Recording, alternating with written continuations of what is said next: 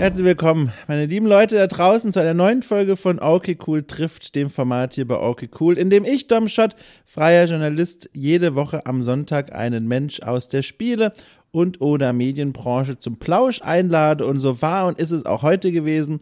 Ich hatte zu Gast den Felix Zimmermann, der ist äh, Student, wobei er ist mittlerweile sogar noch mehr als Student. Er ist Student der Public History an der Universität Köln, schreibt mittlerweile aber auch schon seine Doktorarbeit genau in diesem Fach, die sich darum dreht, wie sich Geschichte äh, in Spielen darstellt, in äh, wie, warum ist es zum Beispiel so, dass wir ein Assassin's Creed spielen und das Gefühl haben, dass es sich irgendwie echt und authentisch anfühlt. Äh, mit dem setzt er sich wissenschaftlich auseinander und das ist alles geboren aus dem Studiengang der Public History, den er eben fast absolviert hat. Super spannendes Studienfach. Wir sprechen in der Folge auch genauer darüber. Jetzt aber schon zur Einleitung, was kann man sich darunter vorstellen? Im Grunde ist es ganz einfach. Public History ist ein relativ junger Studiengang, hier im Fall von Felix an der Universität Köln, äh, der sich damit beschäftigt, wie Geschichte in Medien wie Literatur, Film, aber eben auch Spielen dargestellt und inszeniert wird. Super spannend, gerade auch für mich, weil ich ja auch diesen Hintergrund in der Archäologie habe, etwas andere Richtung, aber irgendwie sind wir dann doch Brüder im Geiste. Und es war super spannend, sich äh, mit ihm über diesen Studiengang zu unterhalten, aber auch wie er da eigentlich rangekommen ist, wie sein Leben vor der Doktorarbeit aussah und auch das war ein spannendes Thema, wo wir beide dann emotional ein bisschen eingeknickt sind, aber, aber, aus guten Gründen, wie nämlich sein Leben nach der Doktorarbeit vielleicht aussehen könnte. Wir wissen ja alle, äh, vielleicht in der Forschungswelt zu leben, zu florieren, zu überleben, ist gar nicht mal so einfach. Und das war eines von vielen Themen, das wir angerissen haben. Es hat mir ganz großen Spaß gemacht. Ich äh, frage Felix regelmäßig an für meine eigene Arbeit, für Interviews, ähm, in denen es darum geht, wie Spiele mit Geschichte umgehen, weil er einfach auch eine Koryphäe auf diesem Gebiet ist und noch dazu ein super umgänglicher, netter Mensch. Ähm, okay, cool, Unterstützerinnen und Unterstützer werden ihn sogar schon mal gehört haben, fällt mir gerade ein.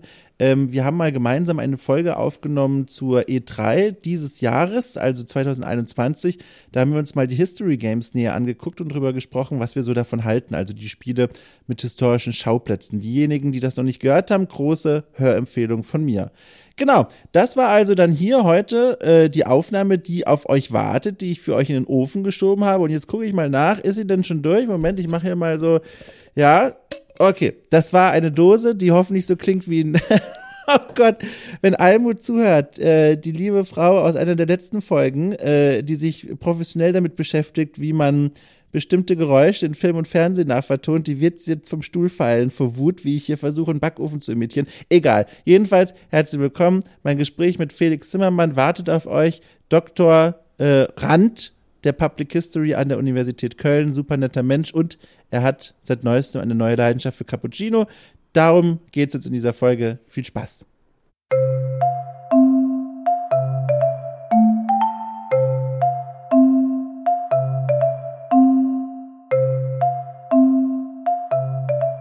Ähm, jetzt schütte ich mir hier mal ein Wasser in mein Glas und währenddessen frage ich dich nach dem Tee, den du eben gerade erwähnt hast, was ist es, wie ist es und vor allem, äh, ehrlich gesagt erstaunt es mich, denn seit wenigen Tagen äh, ist mein Social Media gefühlt voll von dir und deinen Cappuccinos. Du hast offenbar dein Kaffee-Game abgegradet. Warum jetzt ein Tee? Das ist schon wieder eine Überraschung.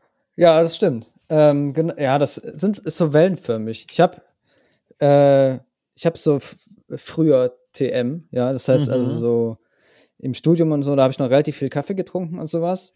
Hab dann irgendwann gemerkt, dass ich äh, alt wie ich bin, äh, den Kaffee so mit Koffein und sowas, wenn ich mir davon 10 Liter pro Tag reinziehe, dass das nicht so gut ist. ähm, da bin ich auf Tee umgestiegen. Und äh, da bin ich auch gar nicht so der, also ich meine, da würden mir jetzt bestimmt Leute sagen, ah, das, das kann man auch deutlich exklusiver machen und so, aber ich ziehe mir eigentlich nur Minztee rein und davon aber halt jetzt 10 Liter pro Tag oder so. Aber da habe ich gemerkt, das klappt gut. Und dann war ich aber vor kurzem eben im Urlaub und habe da äh, bin auf eine so eine Aufschäummaschine gestoßen, ja, die war schon da in dieser Küche da. Du bist im Urlaub auf eine Aufmischmaschine gestoßen. Genau, genau, das genau so, das war so. Ich kam da rein und die stand da und hat, ne, so. Das klingt nach dem bizarrsten und gleichzeitig langweiligsten Abenteuer, das man erleben kann. Oh ja ich war auch so, ja, keine Ahnung, was will ich damit so. Und dann habe ich es einfach gemacht, habe ich ausprobiert. Ja. Und es war so toll, wie die aufgeschäumte Milch da so perfekt rauskam. Mhm. Und dann habe ich halt direkt, als ich zurück war, auch mir so einen kleinen Milchaufschäumer geholt, habe mir dann gegenüber bei der Rösterei hier so einen äh, äh, koffeinfreien Kaffee geholt Ach. und habe mir das dann jetzt die ganze Zeit gemacht. Ähm, aber das ist natürlich deutlich aufwendiger als einfach nur ein bisschen heißes Wasser mit einem Teebeutel. Und deswegen habe ich natürlich auch meinem treuen äh, Minztee nicht entsagt, denn der mhm. hat mich jetzt mhm. schon durch viele Texte gebracht und durch die bisherige Dissertationszeit und so und ohne meinen Minztee. Ich weiß nicht, wo ich dann wäre im Leben. Ja, so. Merkst du denn da irgendwie eine Wirkung eigentlich? Oder geht es einfach wirklich nur darum, es schmeckt und tut gut? Oder? Ja, beim Minztee ist wirklich nur schmeckt ja. und tut gut. Ja, und jetzt beim Kaffee ohne Koffein ist auch schmeckt und tut gut. Also ich bin voll auf dem schmeckt und tut gut Variante jetzt so. Also ich habe mal, ich will dich ja jetzt ja auch nicht in irgendeine Ecke bringen, aber ich habe ja mal, während du das gesagt hast, mal gegoogelt, Minztee äh, wie viel zu viel? das ist oh meine Google-Anfrage gewesen. Warum, warum nein, Google sowas ja. doch nicht. Und die erste, ich lese da jetzt nichts vor, außer, dass die Überschrift meines ersten Ergebnisses hier, und zwar steht hier, ich zitiere, T, Doppelpunkt, ein gefährlicher Genuss, Fragezeichen. ja, also, oh Rechercheauftrag für dich. Ich, ich hab, will doch nur das Beste für dich. Und was übrigens eine fantastische Überleitung ist, ach, soll ich die schon lang gehen? Hm, ich heb mir das auf, weil ich will dich noch was anderes fragen, weil wenn ich der Überleitung jetzt folge, sind wir ganz weit weg. Du hast vom Urlaub erzählt. Ich finde das immer so toll, weil ich, ich, ich mache keinen Urlaub. also ich habe noch keine Zeit dafür gehabt seit längerer Zeit. Und deswegen finde ich das so toll, wenn Leute von ihrem Urlaub erzählen. Ich hatte auch letztens hier zu Gast jemanden, das verrate ich natürlich noch nicht, aber auch die Person hat von Urlaub erzählt. Wo warst du denn? Möchtest du das erzählen? Kannst du natürlich auch Geheimnis behalten, ne? Aber Nö, ach, das kann ich, aber es war, war, war jetzt nix, war, war kein Feuerwerk so, aber war, war, war ganz nett. Äh aus Gründen der, äh, äh, der pandemischen Situation waren mhm. wir nur in der Eifel. Das ist von Köln aus natürlich sehr, Ach, ja. sehr leicht zu realisieren. So, äh, da wieder gemerkt, dass wenn man bei Google Maps halt dann irgendwie so ein, so ein Hinterdorf in der Eifel eintippt, dass dann da und man drückt auf öffentliche Verkehrsmittel und dann kommt einfach gar nichts als Ergebnis. ähm, das ist immer so ein bisschen enttäuschend so. Deswegen äh, natürlich in Köln kein, kein Auto, weil es hier natürlich irgendwie nicht notwendig ist also ein Auto gemietet für, äh, für eine Woche. Auch noch nie gemacht vorher. Auch große Angst gehabt, dass ich das Auto schrotte und dann in Armut gehe oder so. ähm, ja, aber dann halt hingefahren, geht super schnell. Und im Grunde die ganze Zeit dann nur in diesem Haushalt mit der, mit der Milchaufschäumemaschine ähm, gehockt. Äh, dann nochmal Scrubs durchgeguckt, wieder von Staffel 1 bis Staffel 8 einschließlich. Boah.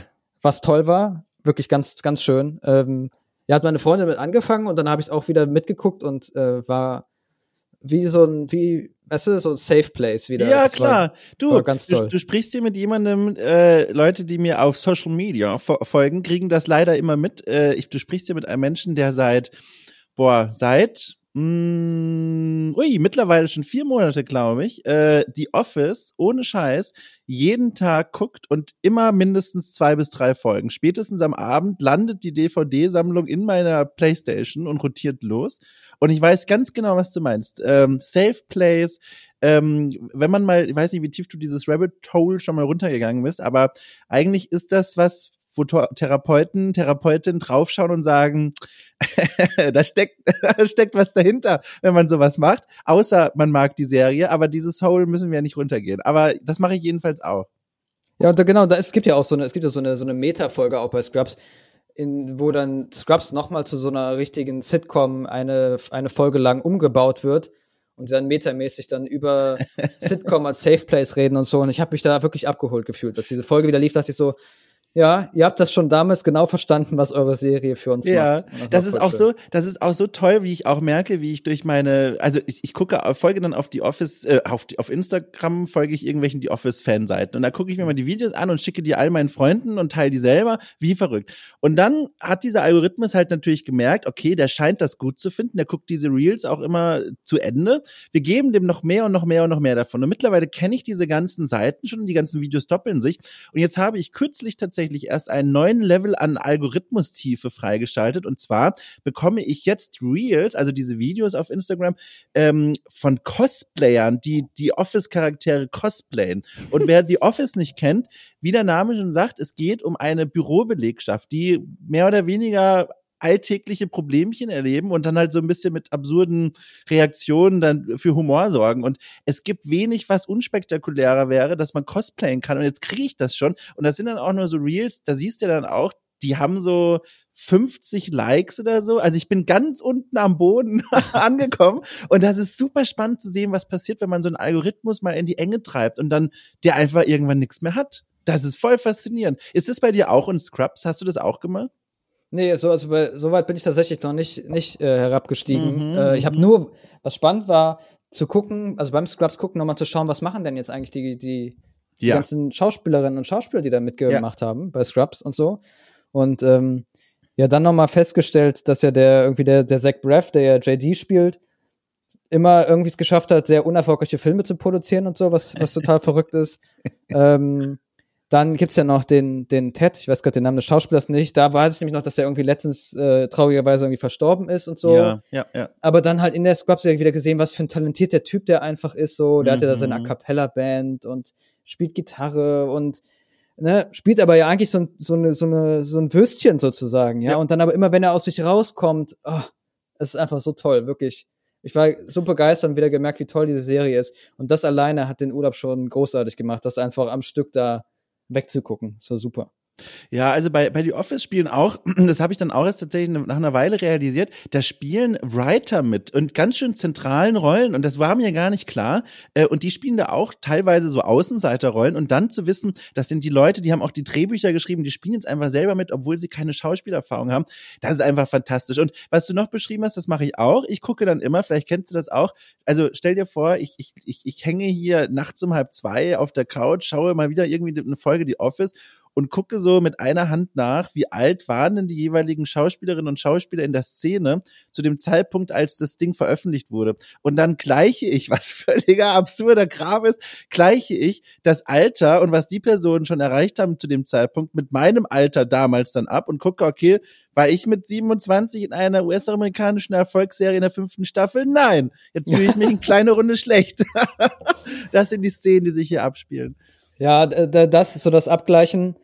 Ich gucke ja auch immer, ich gucke ja auch immer viel Fußball und solche Sachen und da, da hört man relativ schnell auf, das mit dem Abgleichen, wenn dann so 16-jährige Fußballspieler irgendwie oh dann Gott. in der Bundesliga spielen und äh, dann schon 30 Titel gewonnen haben und so, und die sind halt dann gerade 16, ja. dann hört man irgendwann auf, das mit dem Abgleichen zu machen, weil das macht einen dann nur sehr, sehr unglücklich.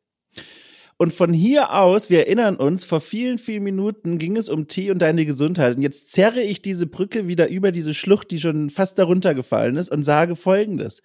Deine Gesundheit liegt mir ja sehr am Herzen, lieber Felix. Und ich kann dir auch sagen, warum. Du bist mein Go-To-Interviewpartner, wann immer es irgendwie um, weiß ich nicht, Geschichtsbilder in digitalen Spielen geht, was an deinem unglaublich spannenden Studium einfach liegt. Public History, wie cool ist das denn?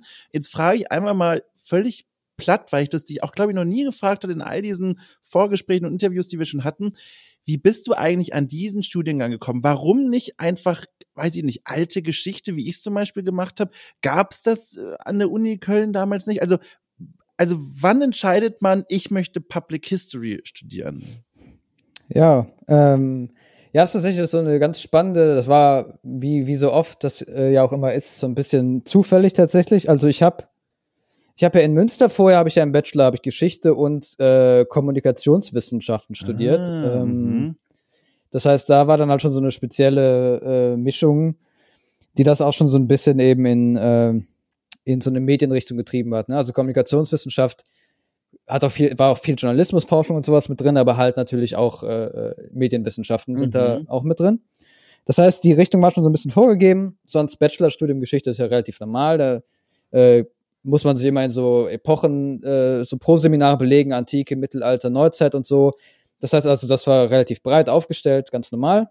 Da muss ich schon direkt fragen, Geschichte, das, ja. das, das, Geschichte als Fach kenne ich aus der Uni, von der Uni Heidelberg als das Fach, das man äh, nehmen musste, wenn man Geschichtslehrer werden wollte. Leute, mhm. die eigentlich hingegangen sind und gesagt haben, so, ich möchte, weiß ich nicht, irgendwann mal in der Forschung landen, die haben schon direkt sich für so ein Teilsegment der Geschichte als eigenes Fach entschieden. Also alte Geschichte für antike Geschichte, mittlere Geschichte, neuere, neueste Geschichte. Jetzt kann es natürlich sein, dass das in Münster auch einfach anders gegliedert ist. Wie war das denn da?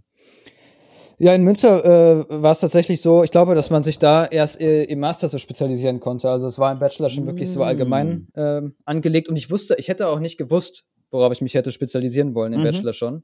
Ich erinnere mich daran, dass damals im ähm, äh, am Ende beim Gymnasium, da habe ich entsprechend Leistungskurs Geschichte gehabt und da hat mir meine Lehrerin auch gesagt, ich, ich möge doch bitte nicht Geschichte studieren. nicht, weil, nicht, weil ich nicht gut irgendwie so. gewesen wäre oder so, sondern im Gegenteil. Aber sie hat halt eher gesagt, äh, ja, mach doch irgendwas, was eine richtige Perspektive hat oder so. Das war schon kurios, dass mir das dann meine Geschichtslehrerin gesagt hat. Ja, ja. Hat sie Ähm, geweint dabei? Ja, ich, es ist aber eine ganz absurde Situation auf jeden Fall. Ne? Also, je. mir das sozusagen so, ey, du machst das wirklich gut, aber mach doch bitte was anderes. ähm, war komisch und deswegen, ich meine, ich hatte auch noch ein paar äh, äh, Leute aus der Schule, die auch mit da studiert haben, Geschichte und so. Keine Ahnung. Ich habe, also Kommunikationswissenschaft war das, war das sozusagen das Ausschlaggebende eigentlich für mich. Und Geschichte fand ich einfach interessant, weil ich es in der Schule super fand und so. Und im Studium spannenderweise hat es dann halt entwickelt, dass es so ein bisschen in die andere Richtung gegangen ist. Ich fand Kommunikationswissenschaft dann doch ein bisschen langweilig Mhm. irgendwie, ähm, weil das, ich meine, muss man halt der Typ für sein, aber das ist dann so stärker in so eine empirische, sozialwissenschaftliche Richtung gegangen. Fand ich nicht so super spannend, Fragebögen zu erstellen und so Mhm. und codieren. Nicht so super. Und dann fand ich Geschichte einfach viel, viel spannender. Und dann kam halt die Zeit, wo ich mich für einen Master entscheiden musste danach. Und habe halt gedacht, nee, ich mache nichts weiter in die Richtung Kommunikationswissenschaft, sondern Geschichte. Und dann habe ich mich umgeschaut, was man da so machen kann. Ich hätte, also ich wollte schon so, wenn es geht, diesen Medienfokus schon mit drin haben. Und interessanterweise ist genau dann zu dem kommenden Wintersemester, wo ich dann halt rüber gewechselt bin, wurde in Köln der Studiengang erstmals überhaupt gegründet. Den gab es vorher noch nicht. Ähm, und zwar gab es den nur in Berlin, an der, ich glaube an der FU in Berlin, gab es Public History. Mhm. Und eine, die da auch beteiligt war, äh, äh, eine Professorin dann, oder Juniorprofessorin, die ist dann von Berlin rübergekommen nach Köln, um den da aufzubauen. Und ich bin halt zufällig dann auf der Seite der Uni Köln drauf gestoßen, dass es den gibt, ganz neu, oder jetzt geben wird. Das heißt, das war noch sehr schwammig, die Beschreibung, ne? also was das Mhm. genau ist. Und ich wusste es auch nicht genau. Es stand da Public History. Es klang ziemlich cool. ähm, und ähm, ja, da waren halt so, ja, wie, wie, wird, wie wird Geschichte irgendwie in der Öffentlichkeit dargestellt und so, was gibt's für Medien und so. Da stand jetzt nichts von Computerspielen explizit, soweit ich mich erinnern Mhm. kann. Äh, aber ich dachte, ja, klingt ganz gut. Und dann habe ich mich einfach darauf äh, beworben. Äh, hat dann auch geklappt. Und war auch schön, weil ich dann nach Köln konnte, ähm, was ich sowieso gerne machen wollte. Ich habe da zwischenzeitlich schon gearbeitet im Bachelorstudium. Wa- Was Und, hast du da gearbeitet? Wo? wo Ähm, ich habe, äh, ich bin immer von Münster nach Köln gependelt, habe ein bisschen, hab, äh, bei äh, bei WDR 3 gearbeitet beim äh, Ach, Radiosender. also WDR 3. journalistisch dann quasi? Ja, also das war so, am Anfang war das noch wirklich ein studentischer Hilfskraftjob. Da habe ich in der, in der sogenannten Wellenleitung, äh, Oh. hieß das, ähm, Mhm. also halt ne, da, wo, wo die, die Leitungsebene war von WDR 3, da musste ich so, ja, so Standard studentische Hilfskraftsachen, da habe ich so Listen geführt und so und manchmal so Serienbriefe erstellt mit meinem Mhm. krassen IT-Know-how.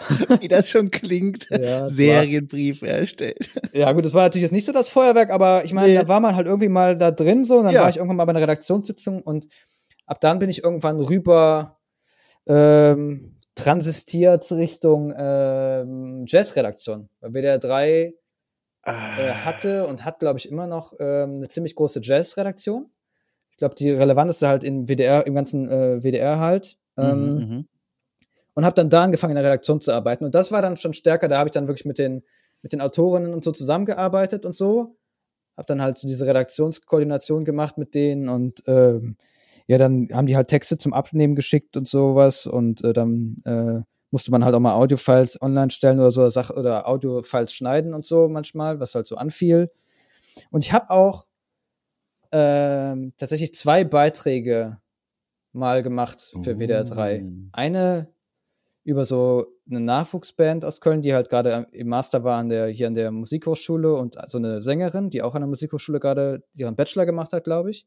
Und über eine Videospielmusikband, überraschenderweise, die halt äh, Games-Soundtracks genommen hat und da so Jazzcover draus gemacht hat. Ah. Endgegner heißt sie, glaube ich. Genau. Okay. Das waren so die zwei Beiträge, die ich gemacht habe, aber dann habe ich schon gemerkt, dass ich eher so der Typ bin, der so in der Redaktion so im Hintergrund die Fäden zieht. So ein bisschen, ja. Ich habe also ich Mhm. habe auch ein, ich habe sogar ein Sprechtraining gemacht. Also Wirklich? tatsächlich. hat nicht so sehr geholfen, weil ich immer noch dieses rheinische SCH und so mit drin habe. Ähm, aber ja, das hatte ich, also das war mal eine Option. Das war mal, stand mal irgendwie im Raum, stärker in die Richtung zu gehen. Ähm, aber ich habe gemerkt, ich mag das ganz gerne auch so ein bisschen äh, die Redaktionsarbeit zu machen und eher so da zu sein, wo die Fäden zusammenlaufen, weißt du? Äh, in die Richtung. Mhm, aber man hätte ja trotzdem zu dem Zeitpunkt, also nochmal, ne, muss ich es ja vor Augen halten, da, da war noch vor dem Master, während Bachelor, auch schon nach der Erkenntnis, oh, Kommunikationswissenschaften cool, Geschichte auch irgendwie cool, aber immer noch so ein bisschen Orientierungsphase. Das wäre durchaus auch ein Berufsweg gewesen, den du hättest einschlagen können. Was war denn da so gerade, sagen wir mal so zum auslaufenden Bachelorstudium, so, kannst du dich noch erinnern, dein, dein Berufswunsch oder in welche Richtung du dich da entwickeln wolltest? Tatsächlich glaube ich, dass da Journalismus äh, stärker war und es war tatsächlich Radiojournalismus, äh, interessanterweise, weil ähm, in Münster gibt äh, wie in vielen Studierendenstädten äh, auch ein Campusradio, Radio mhm. Q heißt das in Münster. Und da war ich nämlich auch aktiv seit äh, relativ früh am Anfang im Bachelorstudium.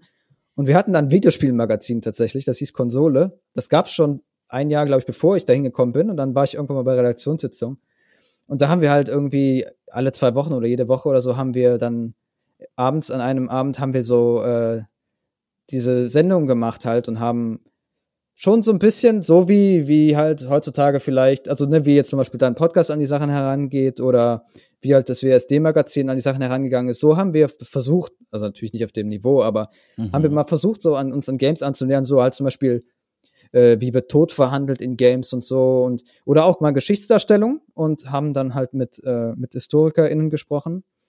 Und ähm, das lief halt auch gut so, weil äh, dann 2015, das war so ein bisschen beim Campusradio, so war das irgendwie immer so ein bisschen, wenn man, ähm, da gab es immer den, wie heißt das, äh, Campusradiopreis. Der war so ein bisschen wie, wie, wie die Oscars, wenn du im Campusradio arbeitest. Mhm. Und darauf haben immer alle hingearbeitet. Und dann hatten wir so eine Idee, dass wir eine Sendung machen, eben bei diesem Videospielmagazin, wo wir uns die Game-Szene in Münster anschauen ähm, und gleichzeitig über Twitch, das war schon 2014 dann, über Twitch streamen, äh, dass wir auf so einer LAN-Party der Wirtschaftsinformatik sind oder so. Ach. Das heißt, es war so eine Radio-Twitch-Stream-Kombinationssendung, äh, ganz abgefahren. Und dann haben wir tatsächlich, weil ich meine, das war natürlich 2014 noch relativ früh, glaube ich, für, für solche Sachen, haben wir dann beim Campusradiopreis von, von der Landesanstalt für Medien oder so heißt die, ähm, haben wir dann auch einen Campusradiopreis für crossmediale Berichterstattung bekommen. Nee.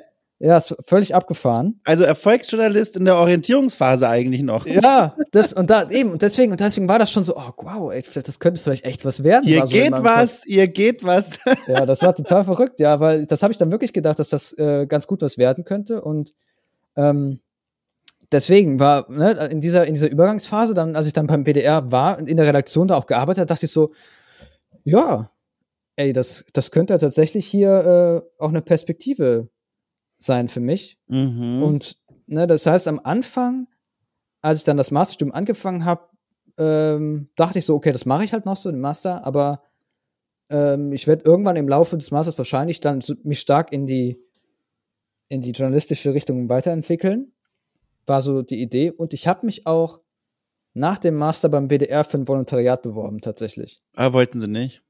Nee, ich war, ich war, in, ich war, ich war in dem Assessment. Es war, nee, aber es war total, es war auch total äh, schlimm. Also ich erinnere mich da nicht mit so besonders schönen Gedanken dran, weil ich oh. war da in diesem Assessment Center. Äh, die machen da ja so mit ganz vielen Leuten, die bewerben sich ja endlos viele Menschen beim WDR, ne? Da wird ja vorher schon ausgesiebt beim Volontariat und dann gibt's da so Assessment Center, da sitzen da so 100 Leute in einem Raum und äh, da musst du wirklich so wie so ein wie so ein Test in der Schule oder so eine Klausur schreiben ganz schlimme Atmosphäre da drin, alle Ach, total angespannt, ne? schrecklich.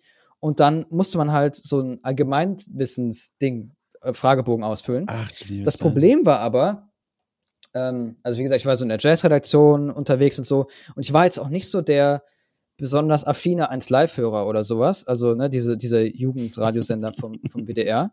Welches ähm, Format von uns gefällt Ihnen am besten? das war, ja, nee, also, wenn die das gefragt hätten, hätte ich ja noch irgendwas angekreuzt, so, ne? Aber die haben dann halt gefragt, wer war in der dritten Maiwoche 2000, keine Ahnung, das war 2018 oder so, wer war da in der dritten Maiwoche äh, in den Top 5 der Charts und man muss in der richtigen Reihenfolge Was angeben. ist das für eine Quatschfrage? Also und, und ich Entschuldigung. saß davor und ich kannte die, ich kannte die ganzen, ich kannte die Titel halt alle nicht. Und Ja. das war so schlimm. Und da waren halt relativ viele von diesen Fragen, die halt schon eben dieses sehr spezifische, ich hab's dann eins Live-Wissen getauft oder, ja, also, ey, da habe ich, hab ich so abgekackt.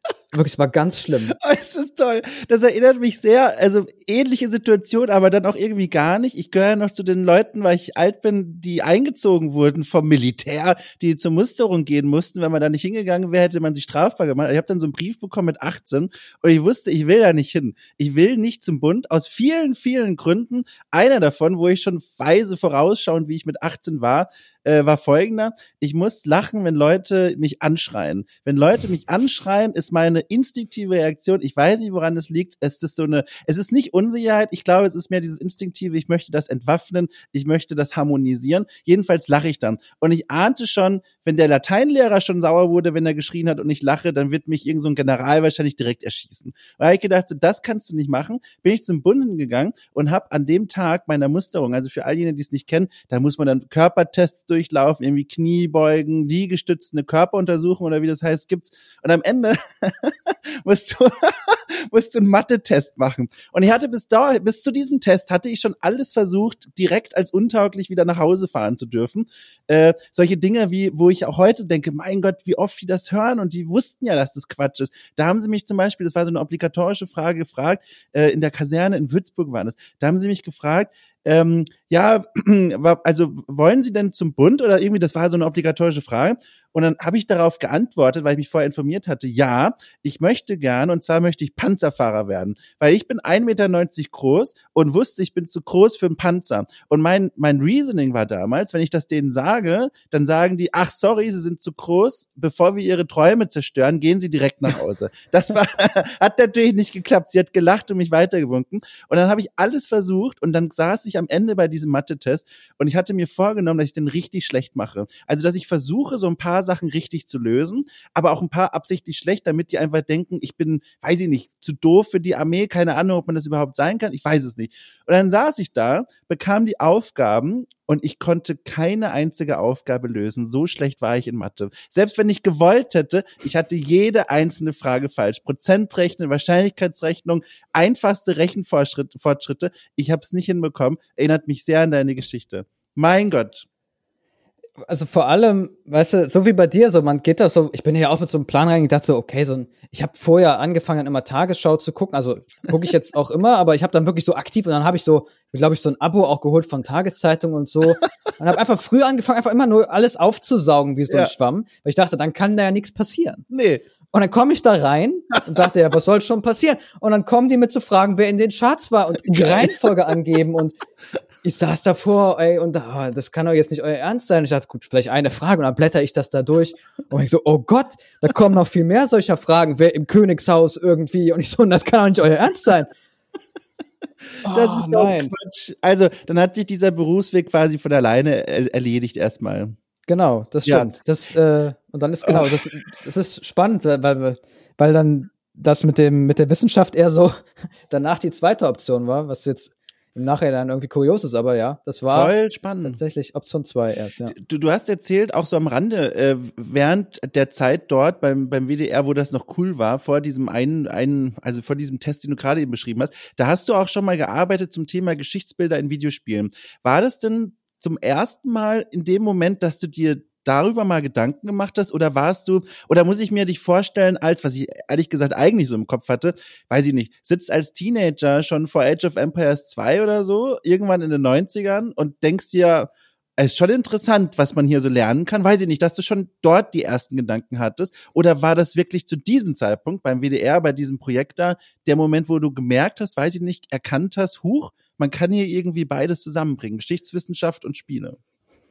Also ich kann das nicht mehr ganz genau rekonstruieren, aber ich glaube, es war schon vorher, also im Bachelor schon, dass ich äh, das, da hatten wir dann halt äh, auch mal so eben Seminare, mussten da Vorträge halten und da haben, habe ich zum Beispiel mit meinem äh, mit meinem Kollegen aus der Schulzeit noch, haben wir dann halt oft so Themen eingereicht, die, bei denen es eben um Games ging. Und es gab, glaube ich, auch mal ein, ein Lehrerseminar, an dem wir teilnehmen mussten, obwohl äh, wir beide auch nicht Lehrer werden wollten. Äh, zu dem Zeitpunkt. ähm, und äh, da ging es halt darum, wie man halt irgendwie Themen neu medial aufbereiten kann im Unterricht. Und da haben wir, glaube ich, eine frühe, einen frühen Assassin's Creed Teil zum Beispiel vorgestellt. Da bin ich mir noch, kann ich mich noch erinnern, dass wir das irgendwie dann vorgespielt haben und mit den Leuten darüber gesprochen haben. Vorgespielt das heißt, es war schon, cool. ja, ich weiß nicht mehr genau, wie wir das da, ich glaube, irgendwer von uns hat, glaube ich, seine Playstation mitgebracht. Äh. Playstation 3 oder so war das. Da erinnere ich mich auf jeden Fall noch dran. Also irgendwie so diffus, das heißt, es war schon da irgendwie und so richtig ähm, eingeschlagen ist das halt aber erst dann in diesem Public History Studium. Mhm. Ähm, ne? Also wie gesagt, es war halt nebenbei auch schon, habe ich das auch mal hin und wieder thematisiert, dann halt auch in diesem Radiokontext. Aber in dem Public History Studium habe ich gemerkt, dass das eine legitime Herangehensweise ist. Also Mhm. Mhm. da hatte ich, glaube ich, auch einfach Glück, dass ich da auf Leute getroffen bin in diesem Studiengang, der ja noch neu war und die hatten, glaube ich, auch noch diesen experimentellen Spirit irgendwie. Und ich erinnere mich noch, ich war ausgerechnet in einem Seminar bei äh, Habo Knoch, der immer noch in Köln ist und äh, der äh, ist halt so eine Koryphäe auch auf dem, im Bereich Holocaust-Forschung und so, ne? Mhm. Ich war ausgerechnet in einem Seminar eben zu Holocaust-Forschung und habe da vorgeschlagen, mir Wolfenstein New Order anzugucken. Und als er da gesagt hat, ich habe zwar keine Ahnung von dem Spiel, aber das klingt spannend, das können Sie gerne machen, da habe ich gemerkt, okay, selbst so ein Thema kann ich mir aus dieser Perspektive anschauen und ich werde dann nicht direkt hier aus dem Seminar geschmissen. Für. Ja. Und dann habe ich gemerkt, okay, da könnte was gehen in diese Richtung. Ne? Ja. Äh, Public History äh, per Definition beschäftigt sich ja eh erstmal damit, ne, wie Geschichtsbilder in Medien so transportiert werden, wie da Geschichte gezeigt wird. Das heißt, da sind Videospiele nur eine Quelle von vielen. Jetzt bei dir an der Uni, sind da, also wenn du so reinfühlen würdest, beschäftigen sich da die meisten mit Videospielen oder mehr mit Filmen oder mehr mit irgendwas anderem? Also das, was du machst, wie, ich sag mal, exotisch ist das denn da wirklich in diesem Studiengang? Also es erschien mir, äh, als ich da war, immer noch, also ich war, glaube ich, die einzige Person, die was damit gemacht hat. Aber es Krass. war auch kein so, also du musst dir das vorstellen, es waren eher so relativ wenig Leute, die in diesem Master da am Anfang zugelassen waren. Ich glaube Mhm. 25 oder so. Also so Ja. ein kleiner Studiengang, ne? Ja. Ähm, und auch danach, jetzt habe ich den Eindruck, dass immer noch stärker der Fokus auf den, ja, weiß ich nicht, wie man das jetzt noch nennen sollte, auf den klassischeren, also Film und sowas ist auf jeden Fall immer noch sehr stark vertreten. Ich habe Ja. auch schon Leute gesehen, die sich zum Beispiel auch Podcasts angucken, also das gibt's halt auch. Aber ich habe jetzt nicht das Gefühl gehabt, dass da jetzt, äh, dass ich da ankam beim Public History Studiengang und da jetzt so eine Flut an Leuten da war, die sich Games angeguckt haben. Also auch für viele von meinen äh, äh, äh, hier äh, Studierendenkolleginnen da, ähm, Mhm, für mhm. die war das auch ein neues Thema. Die fanden das auch faszinierend und die hatten jetzt auch nicht gedacht, ach so, da wäre ich auch drauf gekommen, so, sondern die waren so, ach krass, das kann man auch machen. Also ich glaube, das war schon so. Aber das ist doch eigentlich super überraschend, oder? Also Videospiele, das spielen immer mehr Leute spielen die und dann ist, sind ja so historische Schauplätze ohnehin sehr prominent und und und und äh, vertreten, gerade auch bei bei super bekannten Reihen, vor allem jetzt zum Beispiel Assassin's Creed oder selbst ein The Witcher sieht ja auch irgendwie, weiß ich nicht, nach Geschichte aus. Dass das dann so am Rande nur stattfindet, das überrascht mich. Auch bei den bei den wenigen Teilnehmern, aber trotzdem, das ist finde ich überraschend. Also ich, ich kann mir nur vorstellen, dass, ähm, dass es halt einfach sehr stark, also wenn man schon von der, also wir gehen davon aus, dass die Leute, die da jetzt sitzen, schon auch irgendwie Geschichte in der Schule, vielleicht da im Mhm. Leistungskurs waren oder was weiß ich, dass das schon ab da halt nicht so wirklich stattgefunden hat damals noch so, ne? Und dann hat man sich halt, wenn dann im Unterricht mal eben Filmanalyse oder sowas gewidmet, dann vielleicht im Bachelorstudium war das auch kein Thema, weil es da niemanden gab, äh, der sich damit beschäftigt hat. Mhm. Ähm, das musste dann irgendein Doktorand, wenn dann gewesen sein oder so, weil das ja noch in der Frühphase war. Äh, und wenn das nicht der Fall war, dass dann einfach, auch wenn man selbst gespielt hat, dass einfach dann in so einem professionellen wissenschaftlichen Kontext das nicht zusammengeführt wurde, dass man einfach Mm. dachte, das kann man in diesen Kontexten hier so nicht zusammenbringen und dazu forschen. So Mhm. also ne, das, ich, die Leute hat, haben schon auch gespielt, so ist das ja nicht, ne? Aber ich glaube, die für die war einfach das nicht so auf dem Schirm, dass man das wirklich professionell machen kann, sich damit beschäftigen. Und ich glaube, deswegen ähm, war das noch so ein bisschen neu einfach für die Leute, das da auch so zu nutzen. Ich verstehe. So, und jetzt ist ja spannend. Jetzt arbeitest du ja aktuell in deiner Doktorarbeit und das heißt, das ist ja der große Schritt Richtung Forschungswelt. Ähm, Gab es jemals in deinem Kopf die Überlegung, oder lass es mich anders sagen, vielleicht, ich muss es so sagen, ich bin, ich bin weit weg von der Doktorarbeit immer gewesen und jetzt sowieso. Für mich ist da, droht da auch immer so ein bisschen der Schritt hinein in den Elfenbeinturm der Forschung, dass man dann quasi sich so richtig tief in die Bibliothek reinsetzt und sagt, so, ich mache jetzt vielleicht in Zukunft super spannende Arbeit, aber die ist entweder durch schwierige äh, Sprache so verklausuliert, dass sie eh nur noch ein Fachpublikum verstehen kann oder der Blick wird so klein, dass es nur noch für ein Fachpublikum interessant ist. Ist das eine Befürchtung, die du irgendwann mal hattest oder, oder hast du da auch einfach Bock drauf, weil es ist ja auch vollkommen nachvollziehbar oder willst du trotzdem noch versuchen, mit deiner Arbeit irgendwann mal in Zukunft hm, vielleicht näher an die Spielentwicklung ranzurück? Man könnte sich auch vorstellen, historischer Berater oder sowas. Bei Assassin's Creed gibt's ja diesen einen sehr prominenten Historiker, der das macht. Wie sieht so gerade so, ich sag mal, der Zukunftsplan aus? Ja, also es war schon, ähm, also ich meine, klar, die Sorge ist natürlich da auch, äh, dass man sich da halt eben sehr stark in diese sehr spezifischen Diskurse irgendwie verrennen könnte. Mhm.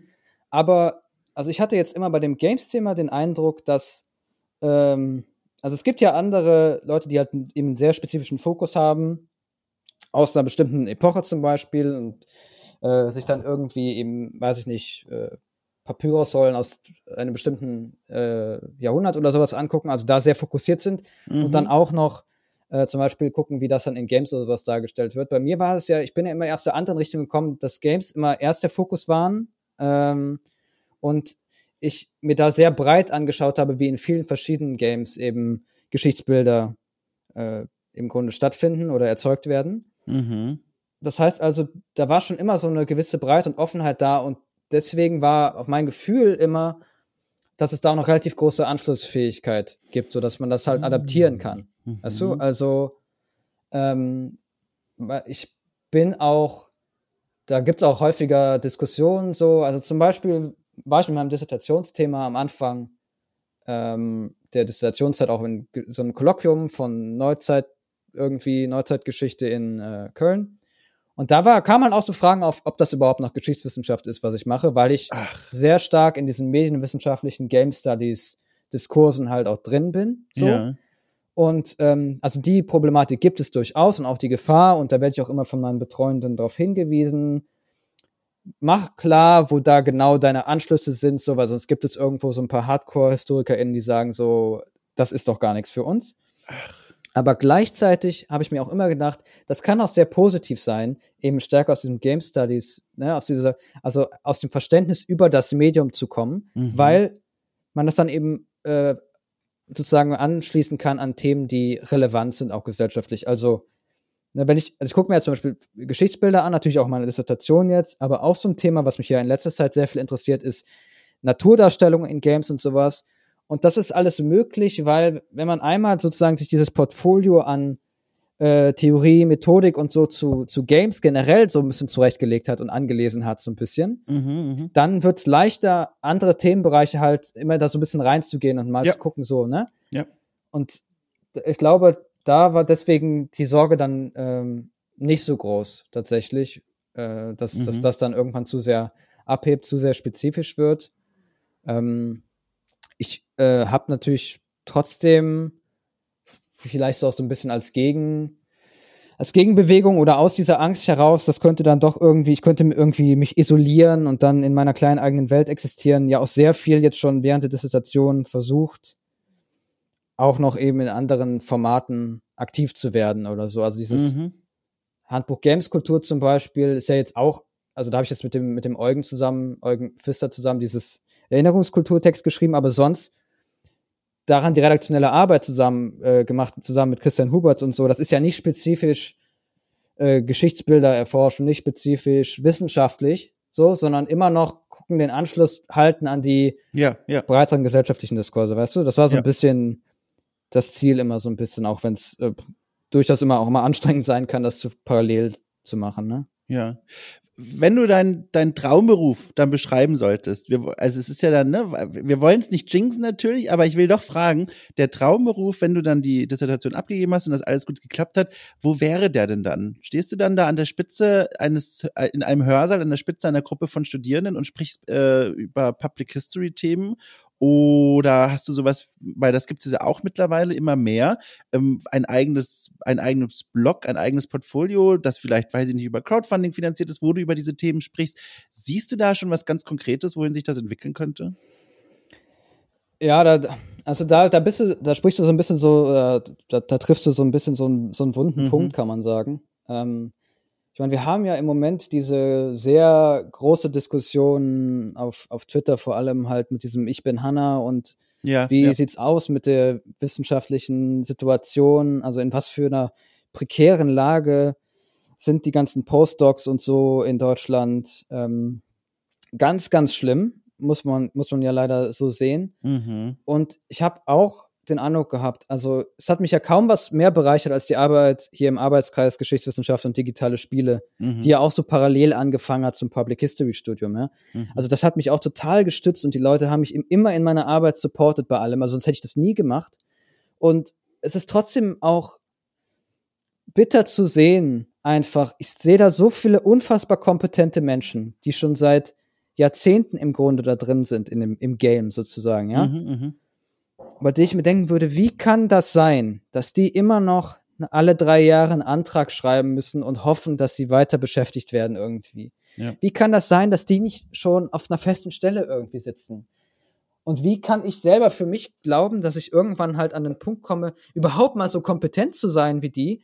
Und selbst wenn ich das mal erreiche, diese, die haben halt auch keine, keine, keine festen Stellen und auch schwierige Perspektive und so. Mhm. Und ich habe immer, also das heißt immer, ich habe lange Zeit jetzt gedacht, auch während der Dissertation, also da kamen die Zweifel natürlich schon. Ähm, je tiefer man einsteigt in dieses Wissenschaftssystem, desto mehr merkt man, dass es halt echt kaputt ist auch. Ja, ja. Und ähm, ja, ich habe immer äh, gedacht, so, es ist vielleicht einfach so eine individuelle Sache von mir, so irgendwie. Ne? Ich mache mir zu große Sorgen oder so oder keine Ahnung, fehlendes Selbstbewusstsein, ich weiß es nicht genau. Aber jetzt durch dieses Ich bin Hanna, es hat schon sowas ausgelöst bei mir, weil ich stärker gemerkt habe, es ist eine strukturelle Situation und Ja. ich kann das nicht alles nur auf mich abladen. Und das hat schon auch dazu geführt, dass ich halt sehr stark in den letzten Monaten drüber nachgedacht habe, was ich jetzt ähm, mache, wenn ich fertig bin mit der Doktorarbeit, auch weil sich das natürlich nähert, das Mhm. Abgabedatum Anfang nächste, nächsten Jahres. Ähm, und ich äh, habe schon angefangen, mich zu bewerben bei Sachen, die irgendwie ewig lange Auswahlprozesse haben. Aber ich habe tatsächlich den sehr rigorosen Schritt für mich jetzt gemacht. Ich bewerbe mich nicht, dezidiert nicht an irgendwie einer Uni oder sowas. Ja, Und das, ja. das ist raus aus dem, aus dem Game. Das heißt, tatsächlich die Idee, irgendwann mal als Professor vor äh, Leuten in einem Hörsaal zu stehen, das ist äh, aktuell, ist das Mhm. raus. So, Mhm. das ist auch keine Option für mich. Spielen viele andere Faktoren auch noch rein, dass ich, äh, dass es sozusagen für mich schönere Dinge gibt, als vor Mhm. großen Menschenmengen zu stehen und so. Aber Mhm. das Wichtigste sind tatsächlich diese strukturellen Probleme.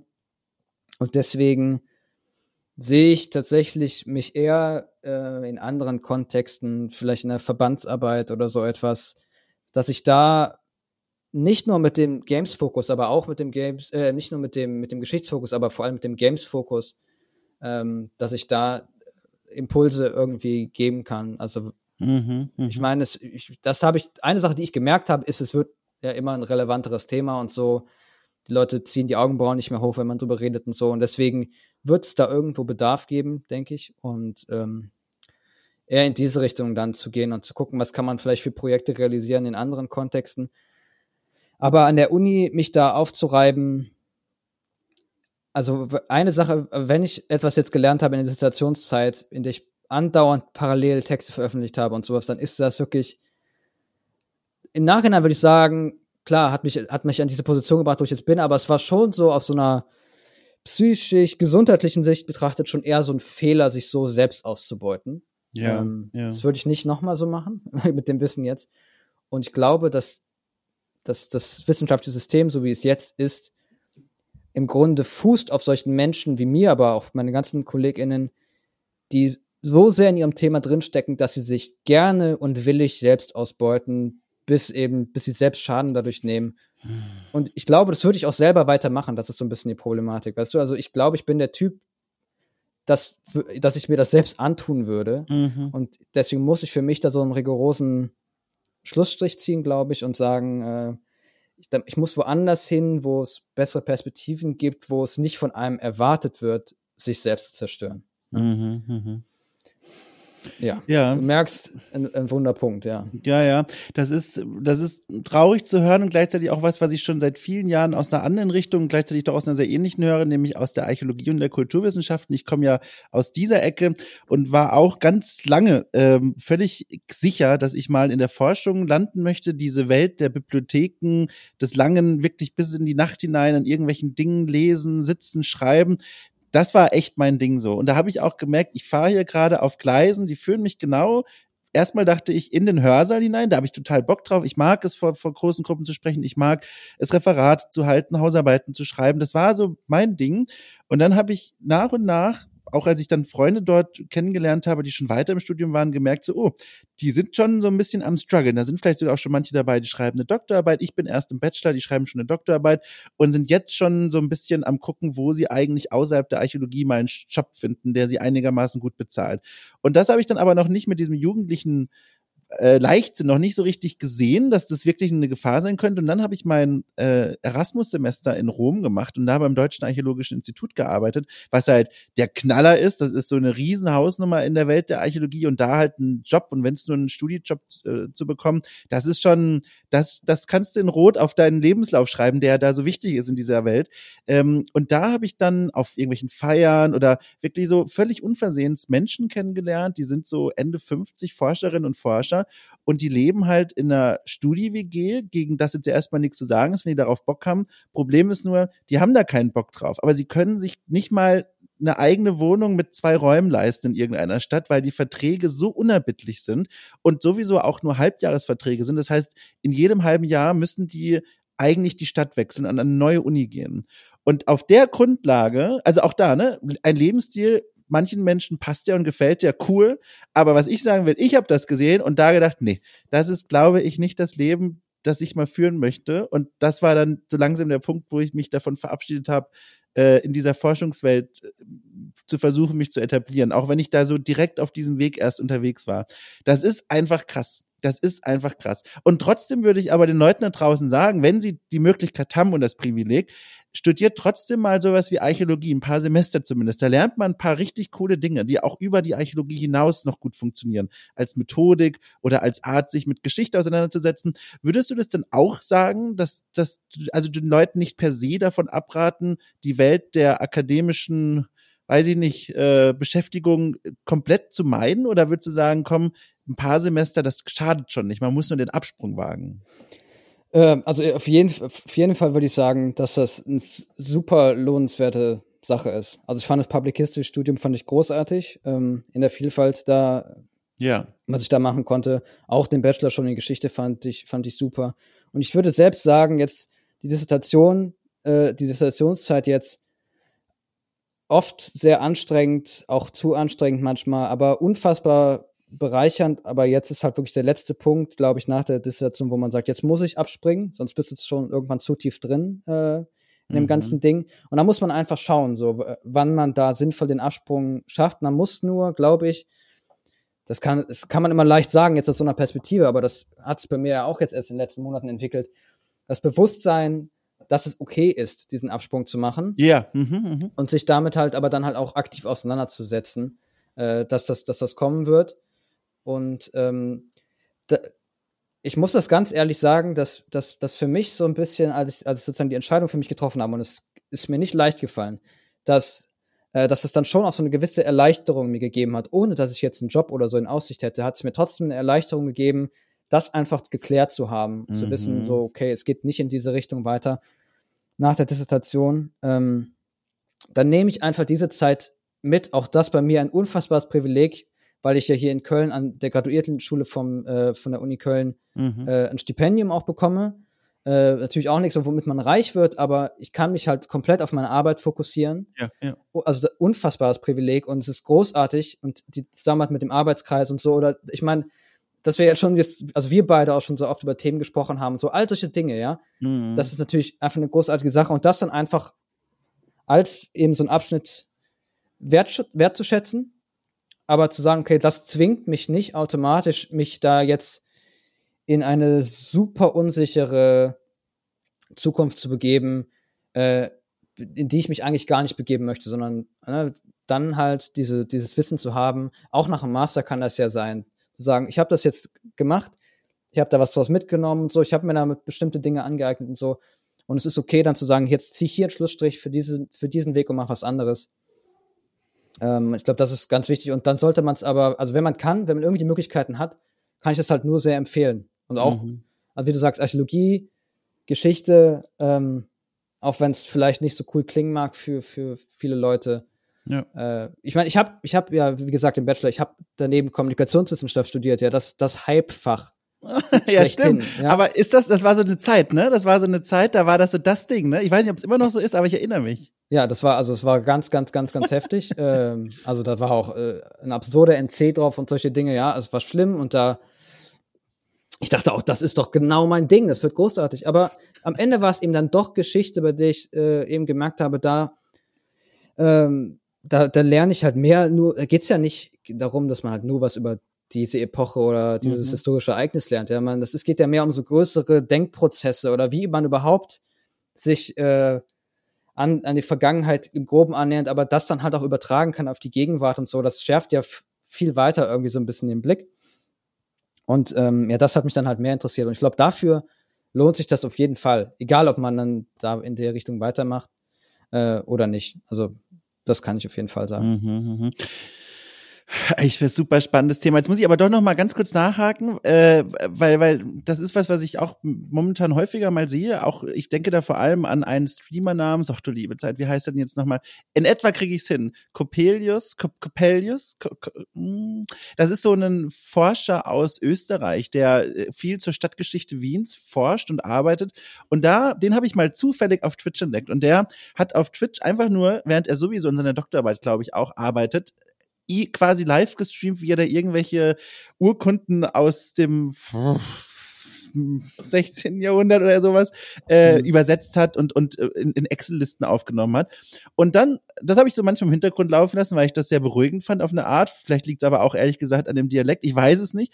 Und er, das habe ich dann zufällig gesehen, hat dann vor einiger Zeit, jetzt zum Zeitpunkt der Aufnahme vor ein paar Wochen, den Sprung in die hauptberufliche Streaming Tätigkeit gemacht. Der macht immer noch seine Doktorarbeit fertig, aber er ist jetzt quasi im Grunde auch Streamer und nicht nur irgendein Streamer, sondern Streamer mit diesem ich kenne mich mit Geschichte aus und lasse das auch durchscheinen, wenn ich Spiele spiele mit historischem Hintergrund. Und das kommt super an.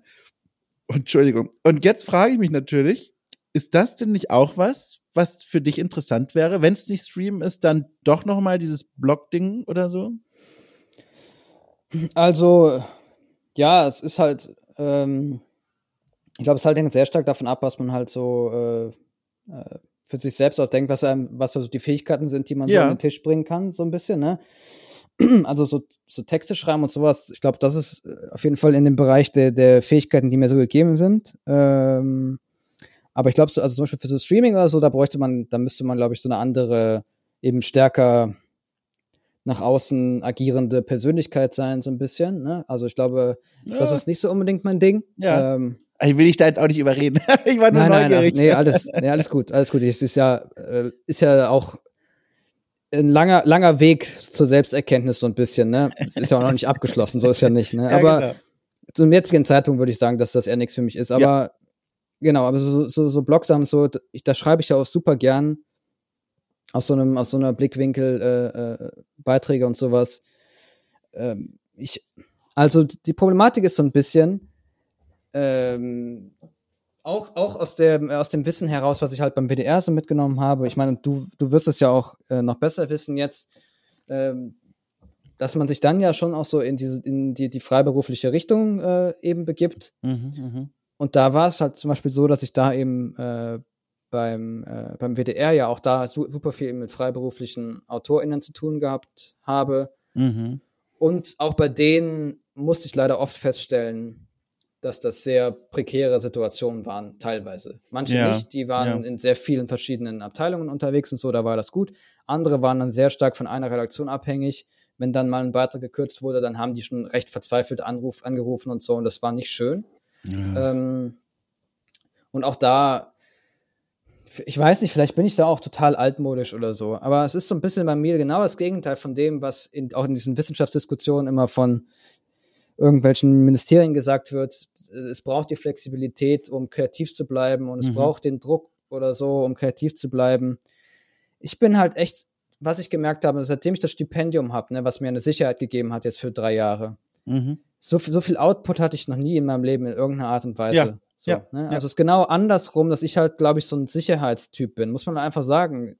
Es gibt andere Menschen und es gibt halt Leute wie mich, für die ist das halt, wäre es halt super gut, was Safes zu haben, was aber nicht heißt, dass ich mich dann da zurücklehnen würde, sondern das würde mir nur die Basis geben, um dann halt den ganzen Output äh, eben irgendwie zu produzieren. Weil das habe ich halt gemerkt so. Das kann ich halt so gut, wenn ich das Gefühl habe, davon hängt jetzt nicht mein Leben ab. Irgendwie. Mhm. Mhm. Und das war so ein bisschen immer die Sorge. Also natürlich habe ich mir das auch überlegt. Aber ähm, ja, ich habe auch immer auch dann, also weil das war ja zum Beispiel auch eine Option, als ich da rausgeflogen bin bei dem WDR-Volontariatsding, war ja trotzdem auch noch eine Option, so kann ich nicht freiberuflich was im journalistischen Bereich Ja, machen. So. ja.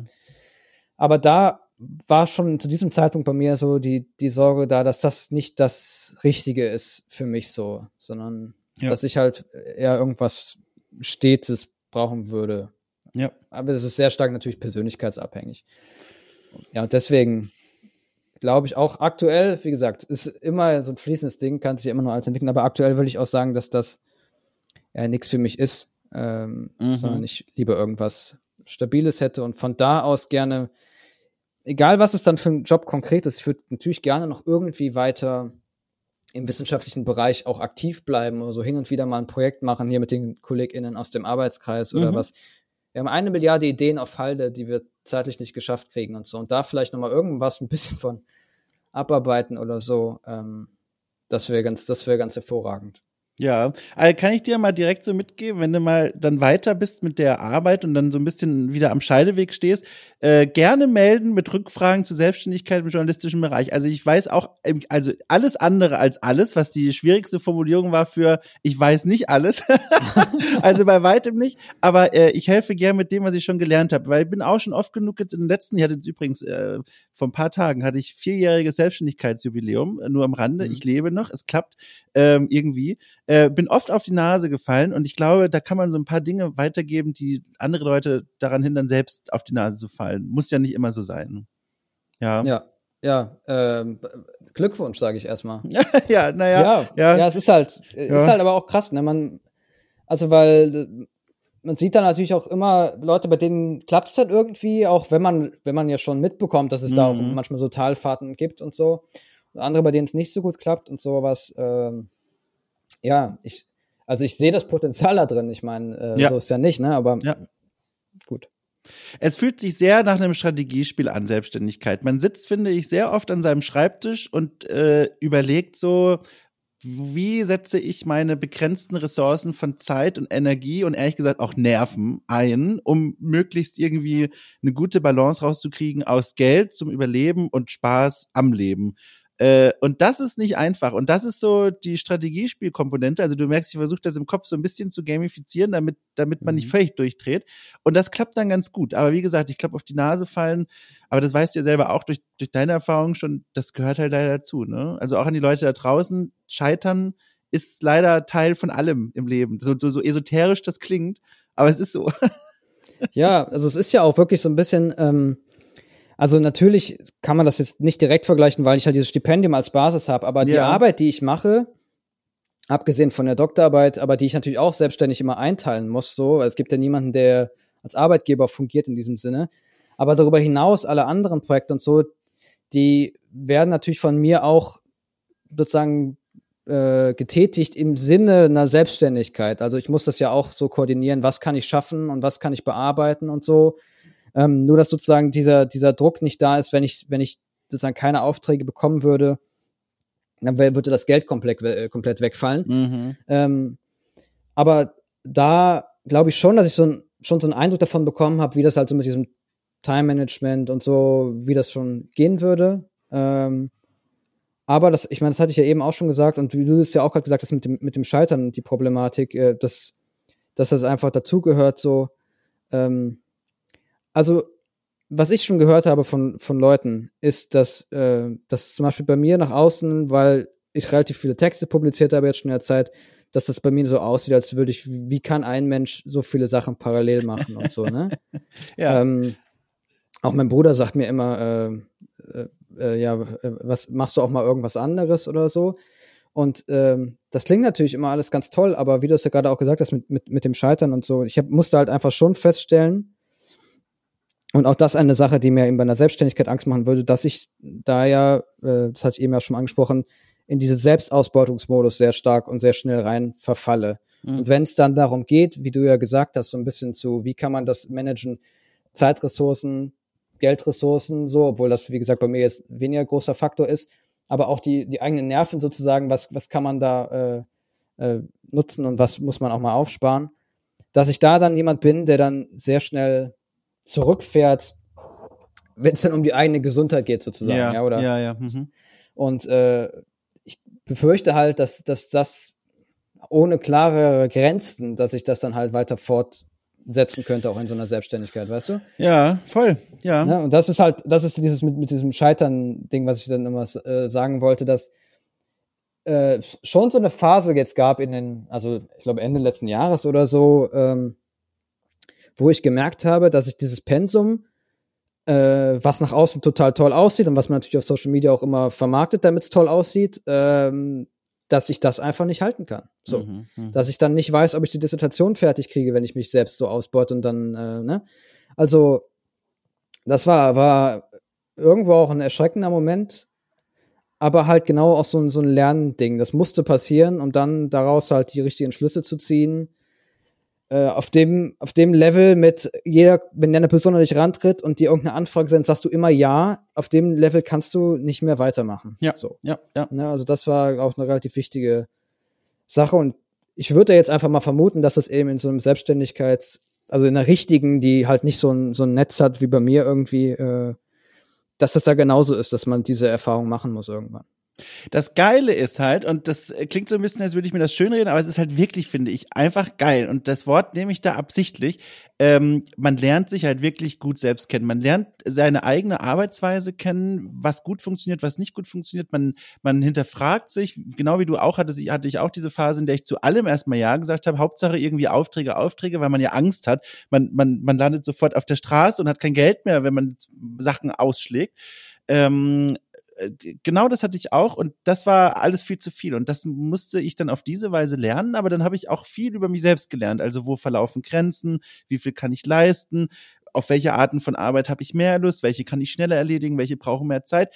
Und das ist schon, also ich glaube, das sind alles Lektionen, die ich niemals gelernt hätte, wenn ich einfach weiterhin immer noch festangestellt wäre. Ich meine, da lernt man auch andere Dinge, das ist natürlich auch super wertvoll, aber diese Einblicke in mich selbst habe ich nur bekommen, weil ich quasi auf mich alleine auch gestellt war. Und das ist schon, also das ist cool. Also das ist gut. Aber gleichzeitig, äh, also, also ja, also wie, wie sage ich das? Also ich kann das jetzt hier so leichtfertig sagen, weil ich das ja auch irgendwie hingekriegt habe, aber es gibt ja auch genug Leute, die scheitern und die, glaube ich, sind dann so ein bisschen gebrochen und haben nicht diesen Lerneffekt, sondern nur dieses, ich bin gescheitert, aber nicht dieses, ich bin gescheitert und habe daraus gelernt, sondern die sind einfach nur gescheitert und das ist halt ein Schicksal, das lauert auch jeden Monat und das ist halt, da muss man schon mit umgehen können.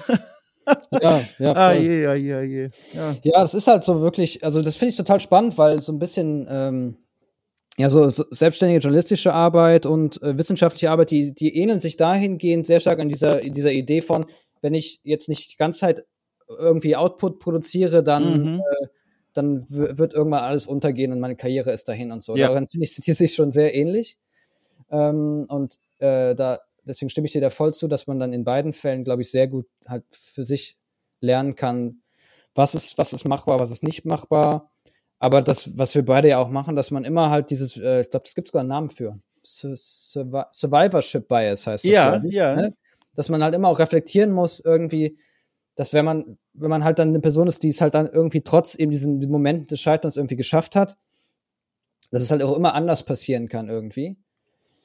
Und ähm, dass das halt auch eine, eine wichtige, dass man das einfach auch unglaublich im Kopf behalten muss, so, äh, dass es sehr gut ist, dass es geklappt hat, dass es aber auch anders sein könnte und in den, in den, in den Lektionen, wenn man versucht, irgendwas weiterzugeben an andere Leute, dass, dass das halt auch wichtig ist, dass man es im Blick behalten muss, weil das kann immer passieren. Und ähm, deswegen zum Beispiel würde ich jetzt einer Person, die zu mir kommt und sagt, solche Dissertation machen, und dann würde ich sagen, gut, vielleicht wenn du ein Stipendium bekommst, das hat ganz gut geklappt.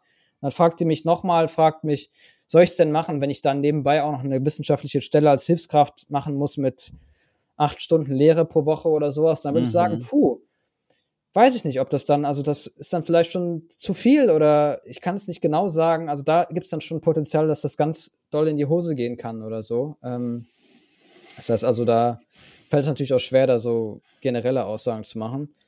Ähm, ja, aus bis, auf, bis halt auf das Persönliche, wo ich halt sagen kann, ja, wie, wie du auch schon gesagt hast, habe unfassbar viel jetzt vor allem in diesen Jahren der Dissertation in den letzten drei Jahren unfassbar viel über, über mich selbst und meine Arbeit mhm. gelernt, ja. Du, schwere Themen, aber spannende Themen. Also ich muss sagen, äh, ich fand das sehr interessant, mal in, in deine Welt reinzugucken an welchem Punkt du gerade stehst. Und ich hoffe, das klingt nicht doof, aber ich, ich würde dir so gerne helfen. Und das Einzige, was ich dir anbieten kann, ist, wenn du jemanden zum Gegenlesen brauchst von der Doktorarbeit. Ich guck gerne durch. Also Kommafehler bin ich gut darin, die zu finden. Rechtschreibfehler einfach melden.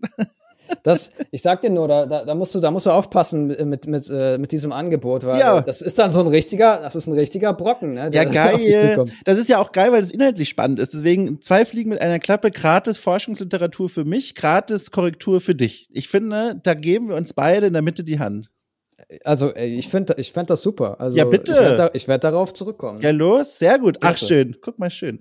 Da haben wir jetzt dann nochmal eine positive Note gefunden. ja, das stimmt, damit die Leute hier nicht so ganz so, ach schön, sie haben sich die Hand gereicht. Das ist ja, doch toll. An der Stelle ja. kann ich ja darauf hinweisen, liebe Leute, die immer direkt das Gespräch beenden, sobald die Verabschiedung stattfindet, da gibt's hinten immer noch mal lustige Musik. Und nach der lustigen Musik sage ich immer noch was. Also Leute, die jetzt in den letzten 90 Folgen äh, das nicht gehört haben, ihr habt jetzt noch eine Menge zum Nachhören. Und da versuche ich euch immer wieder aus dem Loch nochmal rauszuholen, aus dem man ja so manchmal ist. Also, äh, ne, hört mal weiter. Ich bin hier wie das Gegenteil von Löwenzahn. Ich sage nicht, schaltet ab, sondern äh, hört, hört mal weiter. Bleib, bleib noch ein bisschen dran. Kannst du das eigentlich jetzt noch, äh, kurze Frage an dich, kannst ja. du das sehen in so einer Statistik, äh, wann die Leute äh, weil, also ich weiß nur, bei, bei YouTube-Videos geht das. Ich weiß nicht, ob das jetzt bei Podcasts auch so also, geht, dass man ja, das weiß. Also ich, also ich, also ich kann es nicht sehen mit den Tools, die ich benutze und viele sind das nicht. Äh, also ich, ich sehe einfach nur, wie oft Folgen angehört wurden und ich glaube, ich kann auch relativ noch gut nachvollziehen, welche zu Ende gehört wurden.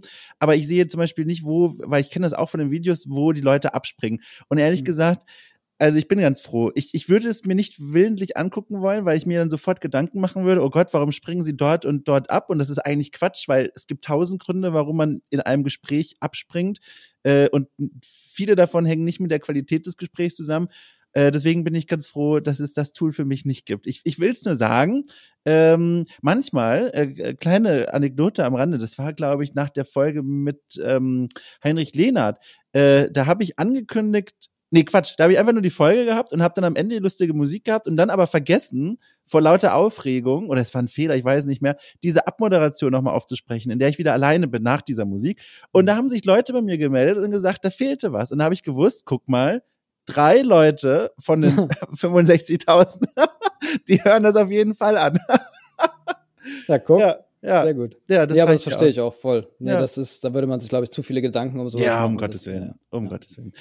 Ja, aber ich würde sagen, das war erstmal das. Also ich danke dir sehr für diesen Ausflug, wirklich. Äh, und, und erinnere dich bitte dran, sobald es äh, Zeit wird, mir die Doktorarbeit zu, zu schicken. Ich bin dein Komma-Mensch. Ja, super gern. Ja, fantastisch. Dann wünsche ich dir noch äh, einfach eine wundervolle Zeit so in die Zukunft gerichtet und wer weiß, ne, wie, wie ich uns kenne und, und meine Pitches, die gerade bei Redaktionen da draußen herumflorieren. Äh, wir hören uns bald nochmal für ein Interview oder so. Ich glaube, die nächste Anfrage saust bei dir wieder ins Postfach. ja, klasse, klasse. Das freut mich. Schön. Ja, dann bis bald einfach, ne? Bis bald. Ja, äh, bis bald und äh, ja, dir auch noch alles Gute.